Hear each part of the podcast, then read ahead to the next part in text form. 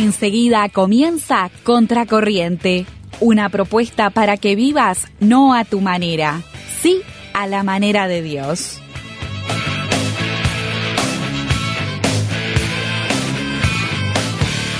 Antes de introducir el tema, queremos agradecer a algunos de los oyentes que nos han hecho llegar sus comentarios sobre los programas del mes anterior. Siempre dejamos nuestras vías de comunicación y está bueno saber que nos escriben con opiniones, con comentarios. Así que le queremos mandar un saludo a Teresita que nos escribió el número de WhatsApp con su opinión sobre el programa de la amistad entre el hombre y la mujer. Que dijimos que iba a dar para hablar. Sí, que efectivamente dio para hablar. Así que bueno, agradecemos que se haya comunicado con nosotros. Vos eh, ¿Te algún comentario? Sí, del mismo programa, este, una persona que se llama Beatriz este, me mandó una definición sobre la palabra chamullo. Ah, mira. no me la acuerdo ahora. Yo no, yo no, la, yo no definí la, palabra. Yo no lo quise definirla, no, ¿te no acordás? La definiste, no la definiste. Qué bueno que la haya definido. Pero está bueno, este, eh, porque tiene toda una connotación eh, sexual respecto de, de, bueno, de quien lo hace, ¿no? Entonces también agradecemos eso y entonces decimos a la audiencia que se animen, ¿no? A mandar comentarios. Y si me permitís, también a mí me gustaría mandarle un saludo a uno de mis grupos de, alumnos mm. que, están siguiendo los programas y sobre todo en este tema de la amistad que dio para hablar. Y especialmente le quiero, este, bueno, este último programa que, escuchamos, este, especialmente a Emilia, es su Villaga, se lo quiero dedicar o se lo dedico, porque el tema del perdón fue un tema que se abrió en una de las clases y estuvimos hablando sobre eso. Y bueno, y hay otras alumnas también que después más adelante de repente las podemos mencionar, pero bueno, un saludo en general a Quinto HB. Qué bueno, qué lindo que, que nos escuchen entonces.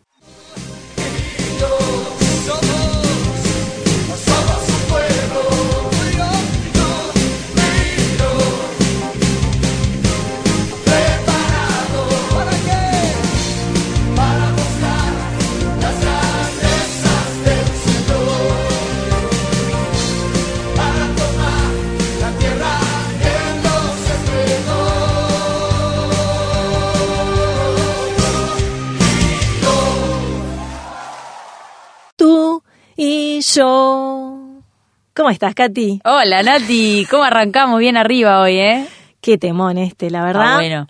¿Viste lo que dice? Sí. Para anunciar las grandezas del Señor, para tomar la tierra que nos entregó. Yo te puedo asegurar que en la década del 90, yo ahí alrededor de los 16, 17 años, yo escuchaba esta canción y quería salir corriendo a conquistar el mundo para Cristo, porque... Y sí, te dejaba con toda. Qué lindo poder arrancar un programa con esta energía, con estas palabras, con esta canción, que también me trae un montón de recuerdos. Y como ya hablamos el programa pasado, este mes estamos tratando el tema de la nostalgia, el mes de agosto, porque en Uruguay, los 24 de agosto, desde 1978, se celebra la Noche de la Nostalgia, y por eso es que hoy también decidimos arrancar con un oldie, porque esa canción se podría considerar un oldie. Por supuesto. De la década del 90 y por eso me tomé el trabajo hasta, hasta de cantarte el final, que está buenísimo. tú y yo, ¿qué, más querés? Tú y yo ahora anunciando ah, vivir contracorriente. Sí. ¿No? Una nueva manera de, vivir, de concebir la vida y la nostalgia en este mes. Eh, y bueno, ¿qué me, ¿qué me decís del programa pasado? Ah, muy lindo. El programa pasado nos visitó eh, Jenny Kirikian, madre, psicóloga, y bueno, estuvimos hablando un poco de, de lo que es la nostalgia, de lo que son los recuerdos. ¿Con qué te quedaste? Mira, yo me quedé con dos palabras. Una que la repitió este más de una vez y que aparte dijo, me gustaría que, la retuvieran, que fue la palabra intencionalidad. Eh, lo que habló de que nosotros recordamos, cuando recordamos sobre todo eventos traumáticos o, situaciones que, que, cuando las recordamos nos generan dolor, ella dijo, ¿no?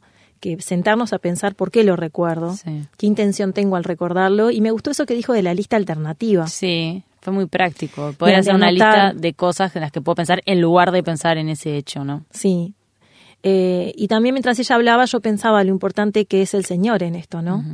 Eh, si nosotros nos acercamos a Él, si ponemos esos recuerdos en las manos del Señor y le pedimos que Él nos llene de su presencia, de su espíritu y nos ayude a tomar decisiones, porque dijo otra palabra que también me quedó, que es redireccionar. Entonces, a veces con las cosas que nos pasan, sobre todo cuando nos sorprenden circunstancias de la vida, eh, quizás es un momento donde también tenemos que parar y, pensar, bueno, que cambia nuestro sentido. Claro, volver a, direccionar. Me, encantó eso que dijo del cerebro, que podemos volver a generar otros circuitos. Sí, sí. para cambiar los que ya habían, Sí, sí. porque si hacemos lo mismo de la misma manera, como decía ella, vamos a tener los mismos resultados. Tal cual. Entonces, no sé, me gustó mucho, se me pasó rápido. Sí, la verdad que sí, se pasó rapidísimo y yo también empecé a concebir un poco el poder que tienen los recuerdos, ¿no? En, en nosotros, en nuestra identidad, en, en nuestra vida y bueno, es interesante para poder ser más conscientes también de cómo, de cómo los manejamos. Y bueno, en este jueves de hoy vamos a comenzar a desarrollar un poco más el tema de la nostalgia, pero esta vez vinculado a un ejemplo de la Biblia. Que Jenny sin querer dijo alguna sí, cosa. nos adelantó sin saberlo. Eh, un ejemplo de la Biblia de un pueblo que sintió nostalgia por su pasado y que eso lo condujo en varias oportunidades a quejarse. Yo supongo que los que nos estarán escuchando más o menos sabrán de qué pueblo estamos hablando y de qué episodio de la Biblia estamos hablando. Eh, la queja. ¿no? ¿Cómo vinculamos la queja con la nostalgia? Y bueno, eh, la nostalgia nos puede llevar a la queja. Sí. Porque si vos estás mirando, ¿te acordás que terminamos el programa eh, citando el texto que dice este, que no se habla con sabiduría cuando decís que los tiempos pasados fueron mejores en Eclesiastés? Y bueno, y la nostalgia y el poder que nosotros le damos a esos recuerdos nos puede conducir a la queja. Y la queja, yo no sé vos qué pensás, pero yo creo que es una característica de los uruguayos. ¿Te pareció? Cuando vos te preguntás con alguien y decís, ¿cómo estás? Sí. El ahí ando, Ah, remándola. remándola. ¿Cómo? Con frío. Y bueno, estamos en invierno. Y después cuando hace verano, ay, con este calor insoportable, no sé cuándo se va a terminar. Yo no sé cómo es en otros países, pero yo puedo decir que, que en Uruguay este, realmente la queja es, está como instalada y creo que está tan incorporada a nosotros que tampoco somos conscientes de que nos vimos quejando. ¿No? Sí. ¿Cómo te va en el trabajo? ¿Y cuál es la respuesta? Bien, pero ta, yo qué sé. No, no, no me da. No me da Ahí para está. fin de mes, no llego. Nunca, nunca llega. Nunca llego. Ahí está. No, no me da, no me da. Eh, no, estoy buscando otro. O, che, tenés un nuevo trabajo, este, ¿cómo te está yendo? Y, Sí. ah, Digamos, siempre va a haber algo, sí, sí, sí. ¿no? sí. Que, que, que pudre todo. Sí, digamos. sí. Digamos, si había cosas buenas, siempre va a haber algo. Y tendemos como a decir eso negativo primero, ¿no? ¿Cómo te va en el liceo? Y tengo demasiadas tareas para hacer. Y bueno, eso es una característica y creo que está bueno que en este, en, este, con este programa, en este mes, podamos este, pensarnos cómo estás hablando, ¿no? Podamos dar, pensar a pensar si esa queja está en nuestro ADN o si queremos ir por otro lado en lugar de enseguida responder eh, ahí con, con las pálidas. Exactamente, es algo que podríamos este, revisar porque yo estoy convencida que la queja es contagiosa, ¿no? Sí. Y bueno, ¿no te ha pasado, por ejemplo, de estar con personas con que las evitas muchas veces? Ah, porque siempre tiene algo malo para decir, sí, sí, sí. Bueno, O justa- siempre le pesa todo. justamente ayer estaba hablando con una chica que me dijo eso. Me dijo, mira, me dice, este, tal persona, la verdad me tiene cansada. Cada vez que hablas te dice, ay, pero porque no sabes tal cosa. Ah, pero... Entonces, a la larga como que terminás evitando también ese Sí. tipo de personas. ¿Cómo sos? Le preguntamos a nuestra audiencia, ¿cómo es tu manera de hablar? ¿Sos de esas personas que la gente evita? Que siempre la está remando. Y bueno, como mencionaste anteriormente, vamos a, vamos a ir a la Biblia. Sí. A ver cuál es el ejemplo. Sí, ¿qué, ¿qué dice la Biblia sobre la queja, no? Y como mencionamos al principio del programa, hoy queremos poner de ejemplo un pueblo que se quejaba y que eso le, acarró, le acarreó varias consecuencias negativas. O sea que la Biblia sí habla de la queja. Tenemos Sí. ejemplos y tenemos versículos que nos hablan de la queja. Y mm, vayamos al ejemplo. Metámonos de una. Mira, te, pro- te propongo algo, porque la Biblia no solamente habla de la queja, sino que habla del opuesto, Es verdad. que viene a ser, eh, podemos llamarlo para Sí, remitirnos a la Biblia, que es el contentamiento. Sí, la satisfacción. Y Fili- en Filipenses 4.11 el apóstol Pablo dice que él aprendió a contentarse en toda situación. Después agrega, sé vivir humildemente, ¿no? Este, y sé tener de todo, pero en todo y por todo Ujú. estoy como satisfecho. Y en Tesalonicenses nos, nos incentiva a decir, dad gracias en todo porque esta es la voluntad de Dios. O sea, el contentamiento es lo opuesto a la queja continua, como decías, y los sinónimos más o menos que, que podemos encontrar esta palabra son satisfacción, complacencia, significa sentirse bendecido por Dios a pesar de ya sea cual sea la situación. Exactamente, porque a todos nos, nos toca pasar, es verdad, situaciones que a veces son realmente complicadas, eh, inesperadas, como decíamos. Pero la Biblia nos invita a contentarnos, ¿no? A tener una palabra de, de, agradecimiento, de contentamiento, de satisfacción, como dijiste ahí, ¿no? El sinónimo de complacencia. Y, bueno, ahora sí vamos a ir al ejemplo. El, pueblo de Israel, ¿no? Eh, Jenny hablaba del peregrinar en el desierto, mencionaba cuando llegaron a Mara y después Elim. Pero a ver, contanos vos. Bueno, en Éxodo 17, del 1 al 7, eh, la Biblia dice, ahora bien, por mandato del Señor, el pueblo de Israel dejó el desierto de Sin y se dirigió hasta Refidín. Pero se encontraron con que en Refidín no había agua.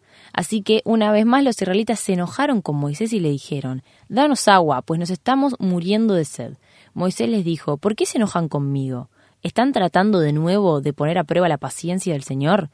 Pero atormentados por la sed le respondieron, ¿por qué nos sacaste de Egipto? ¿Por qué nos trajiste a morir de sed aquí junto con nuestros hijos y nuestro ganado? Ahí, vemos que primero dice una vez más, o sea que ya se habían quejado antes. Eh, fue el caso que Jenny mencionó, cuando en Mara ellos se quejaron. Sí. Y, y la, la, exclamación de ¿por qué nos sacaste de Egipto? O sea, ¿Por qué no sacaste de ese lugar donde por lo menos había, agua? Pero ¿qué habían vivido ahí en Egipto? ¿no? Entonces una muestra de que no eran capaces de entender y de valorar lo que Dios ya había hecho en favor de ellos al haberlos sacado de, Egipto. Quizás por el poder de la nostalgia. ¿no? Nostalgiaban ese lugar de Egipto, que aparte tenemos eso, tendemos como a exaltar ese pasado cuando en realidad se olvidaron que eran esclavos ahí. ningún esclavo en ninguna época de la historia vivió bien. Sí. ¿Cuántas veces nos pasa que ante una situación difícil o de incertidumbre o de aprietos, tendemos a olvidarnos enseguida de las bendiciones que Dios nos dio hasta ese momento? Y nos ponemos a pensar lo peor, tendemos a enojarnos, tendemos a enojarnos con las personas que están a nuestro alrededor, buscamos culpables. Y bueno, y viste que Moisés les pregunta, ¿por qué se enojan conmigo? Mm. Sí, las personas quejosas son personas que consumen la energía de los demás. ¿Viste esta persona que decías que ya no, quería hablar más o cruzarse más con esa persona que siempre tenía alguna queja para decir, como que te agotan? Y el mismo Moisés dice en ese pasaje que fue y le dijo a Dios, ¿qué hago ahora? Ayúdame. Y realmente a veces las personas así cansan. Uno trata de evitarlas o también son predecibles porque ya sabes que algo malo tienen para decir, que, que siempre te van a dar para abajo, que siempre van a estar remándola, que siempre van a ir ahí. Ahora, yo me pongo a pensar, ¿no? Eh, ¿Por qué nos quejamos? Eh, ¿De dónde sale la queja? ¿Por, ¿Por qué? Bueno, yo me puse a buscar algo sobre el tema y encontré algunas cosas. Mira, nos podemos quejar por varios motivos. Primero, porque lo aprendimos. Ah, bueno. Entonces, si es parte de la cultura uruguaya. Y porque en nuestra casa veríamos cómo se quejaban nuestros padres o cómo vivían una queja constante, es algo que adquirimos. Mira, yo te voy a confesar algo, mm. que tal, no, este, me estoy regalando pero lo estoy diciendo al aire, pero en mis ambientes de trabajo, yo te puedo decir eh, que he trabajado en varios, hay ambientes de trabajo en los que yo no quería entrar a la sala de profesores. Mm. Y, ojo, elijo no entrar a la sala de profesores, hablo en presente, mm. porque me cansa me cansa escuchar todo el tiempo las quejas de los chiquilines, del sistema, de los que ganamos, de, de, si hay paro, de si no hay paro, de que si nos mandaron una nueva circular, no nos mandaron la circular, de si que hay que cerrar promedios, no hay que cerrar promedios. Mm. Digamos, la queja que es que se aprende, mm, sí. me, me convences cuando lo decís. Sí, eh, claro.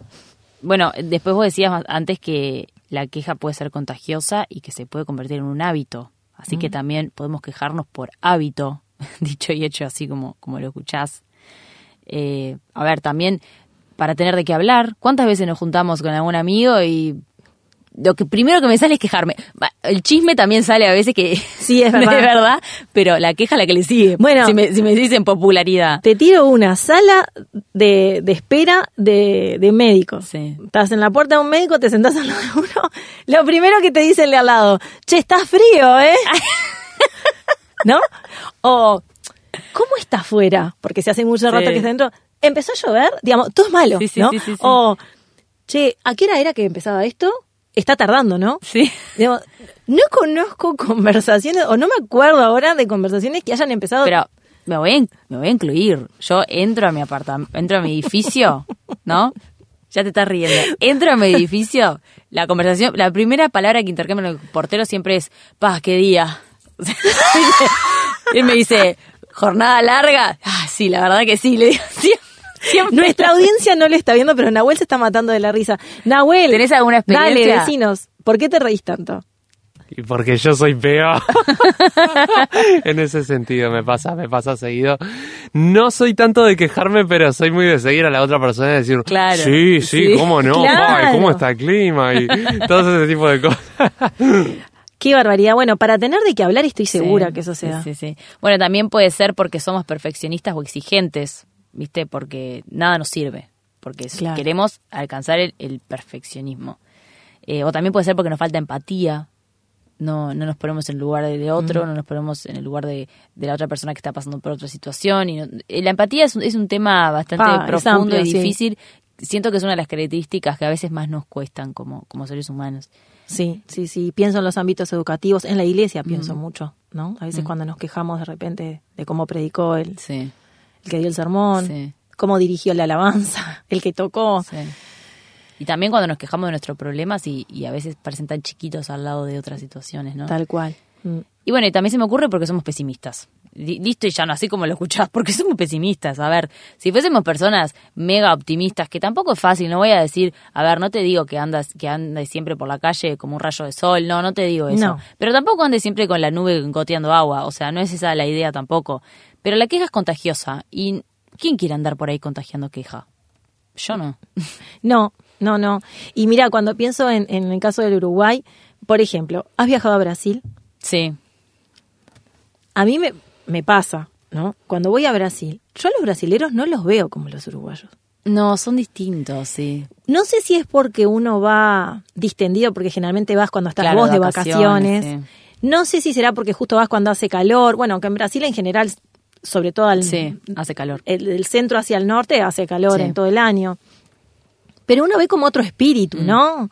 Eh, ya desde la música que, que escuchan, que producen, los ves en la calle, se ríen, hablan a los gritos, ¿no? Y uno los ve, las ropas, los sí, colores, sí, sí. porque a veces en los colores de la ropa. También. Salís También. en Montevideo. Vamos a hablar a la gente que no conoce Montevideo. Pero a ver, si tú dices que sí colores ahora en el invierno que ves mucho. El gris, el negro, el marrón oscuro, sí, no, no.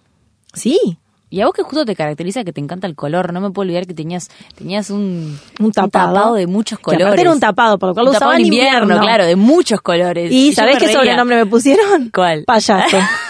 me decían, ay, te vestiste de payaso. Se burlaban. de- Fíjate que era la burla, Sí. pero nadie tenía mi tapado. Y no, Porque claro. era demasiado alegre. No, ¿Viste? Mira, me hiciste acordar. Y, y bueno, y en realidad está bueno que nos pongamos a pensar en esto, ¿no?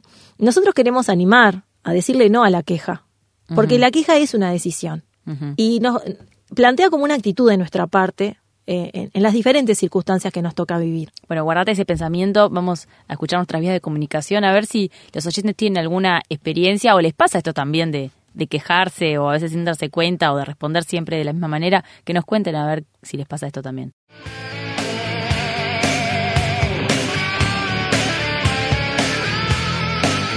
Estás escuchando Contracorriente. Ponete en contacto y danos tu opinión por el signo de más 598 916 610. Búscanos y seguinos en Instagram como Contracorriente RTM.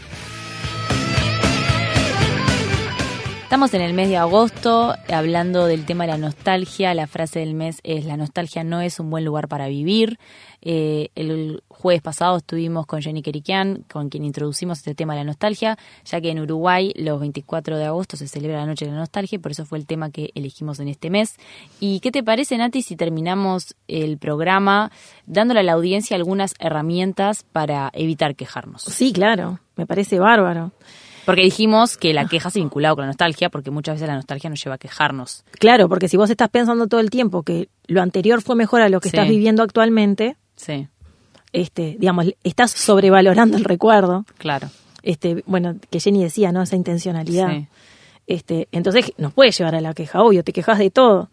Y Filipenses 4:12 dice, por último, hermanos, piensen en todo lo verdadero, en todo lo que es digno de respeto, en todo lo recto, en todo lo puro, en todo lo agradable, en todo lo que tiene buena fama. Piensen en toda clase de virtudes, en todo lo que merece alabanza. Mm, Fíjate todas las, las veces que responden todo, ¿no? Todo lo digno de respeto, Está difícil, ¿eh? lo puro, lo agradable. Pero Está es un bueno, ejercicio, difícil, es un ejercicio. Lo tenemos que hacer. Mm. Tenemos este, que pensar en, en todo lo que dice acá, ¿no? Que tiene buena fama, que tiene virtud. Mm.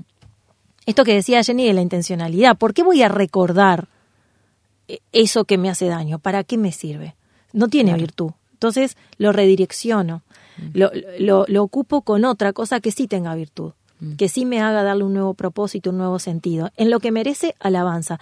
Y esa es la invitación que, que Dios nos quiere hacer en, en este día, em, para que lo pensemos.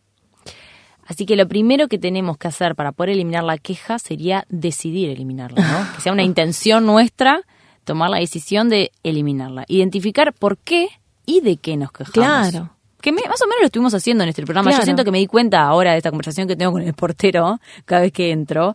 Eh, identifiqué de qué me estoy quejando y poder empezar a decidir cambiar eso. Así vamos a poder también gestionar lo que pensamos y lo que decimos y justamente empezar a pensar todo lo que nos decías antes del versículo que leíste, ¿no? Lo bueno, lo agradable, lo que tiene virtud. Por ejemplo, ahora te cruzas con el portero. Sí. Le voy a decir, qué día lindo hoy. No, o él te puede ganar de mano, porque él te va a decir, está bravo, ¿eh? ¿O no? yo le voy a decir, sí, pero la voy llevando. o le podemos decir, le podés decir, y bueno, es invierno. Sí, sí. Y sí, ¿qué vamos a hacer? y en el verano va a ser calor. O ya, ya está por venir la primavera, ¿no? Ya que estamos en agosto. La idea es que nos podamos expresar, pero no quejarnos. Por eso lo bueno es revisar el tono en el que hablamos, qué palabras usamos, cuánto tiempo dedicamos a expresar una opinión. Colosenses 4.6 dice, su conversación debe ser siempre agradable y de buen gusto, y deben saber también cómo contestar a cada uno. Mm. Está bueno. Cuando decís agradable y de buen gusto, automáticamente pienso que la queja no es ni eso, o sea, no es ni agradable ni de buen gusto, porque siempre tiene connotación negativa. Por eso te invitamos a pedirle a Dios que tome el control de tus emociones, de tus pensamientos, porque dice que de la abundancia del corazón mm. habla la boca. Así que entregáselo a Él, entregale al Señor tus pensamientos, qué es lo que, revísate, qué es lo que realmente abunda en tu corazón. La Biblia dice que Dios sabe de qué cosas tenemos necesidad. Así que a, a nosotros nos toca humillarnos, poner delante de Él nuestra debilidad y buscar el refugio en Él y en su poder. Y como dijiste antes, es un ejercicio de todos los días. Yo creo que el poder levantarnos de mañana y setear nuestra cabeza, decir, hoy voy a buscar no quejarme, Está buenísimo. Está buenísimo. Como Me parece que es, algo fácil aparte, ¿no? De, para empezar a cambiarlo. Y la nostalgia muchas veces nos puede conducir a la queja. Por eso te vamos a recordar ahora nuestra frase del mes y te invitamos a que le pidas a Dios que entre en tu vida, en tu mente, en tus emociones y así te permita cambiar el hábito de la queja en tu vida. La nostalgia no es un buen lugar para vivir. Así que nuestra invitación es vivir contracorriente, decile no a tu manera y decile sí a la manera de Dios. Continuamos con el programa, Nati. Dale.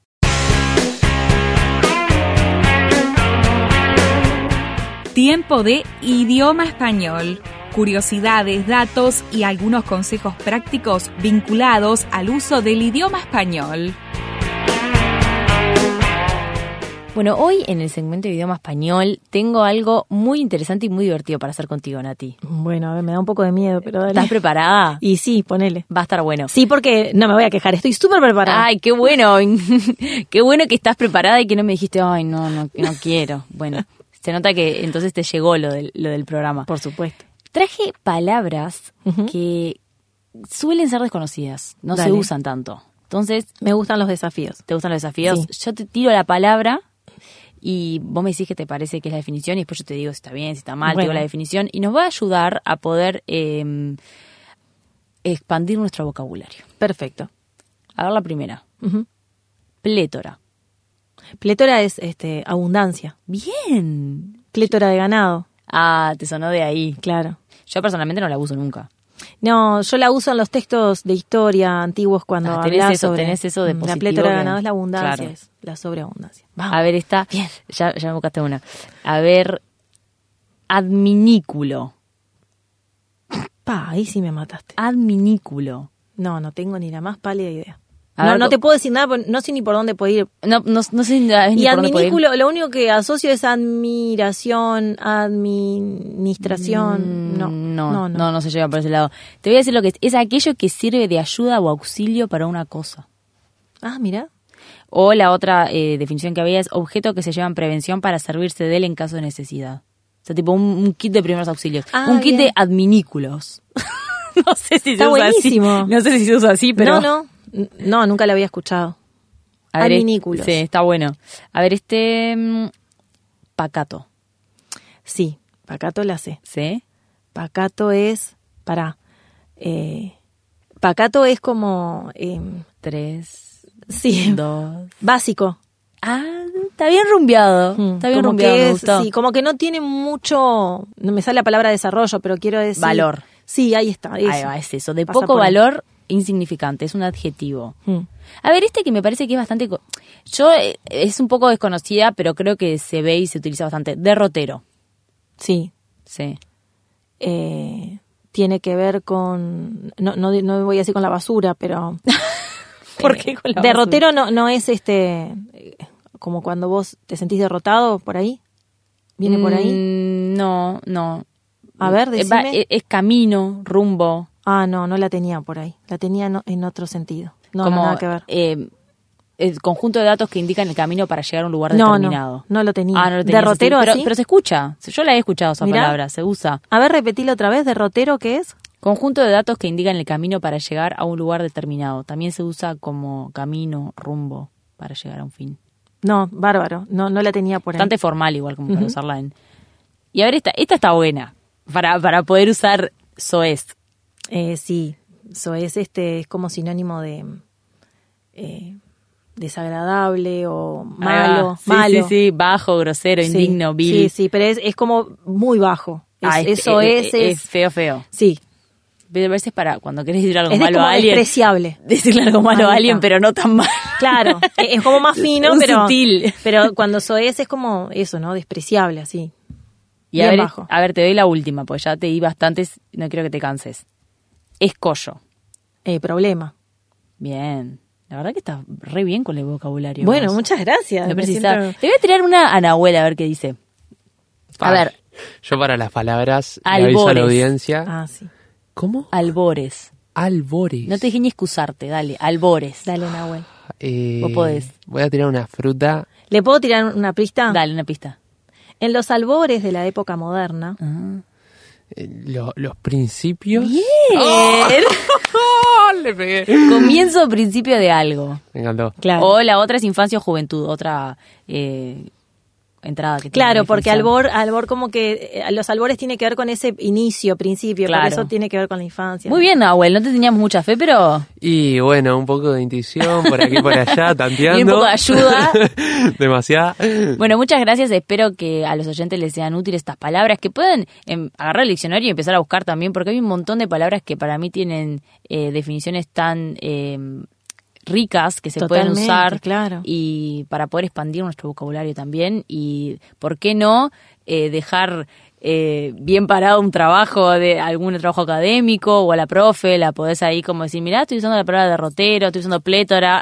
Sí, ni hablemos que muchas veces les digo que cuando ellos leen los materiales tienen que marcar esas Sí, palabras bueno. y después utilizarlas. Por ejemplo, una que, que en este año han- han- se han apropiado es la palabra emancipación, Mm, por ejemplo. claro. Y le digo, eh, fíjate que es una palabra que encierra tantas cosas, Claro, ¿no? Y cuando sí. hablas de los procesos en- de la independencia y qué sé yo, entonces totalmente eso Está está bueno. muy bueno hacerlo. Está muy bueno. Bueno, muchas gracias a todos y será hasta el próximo jueves.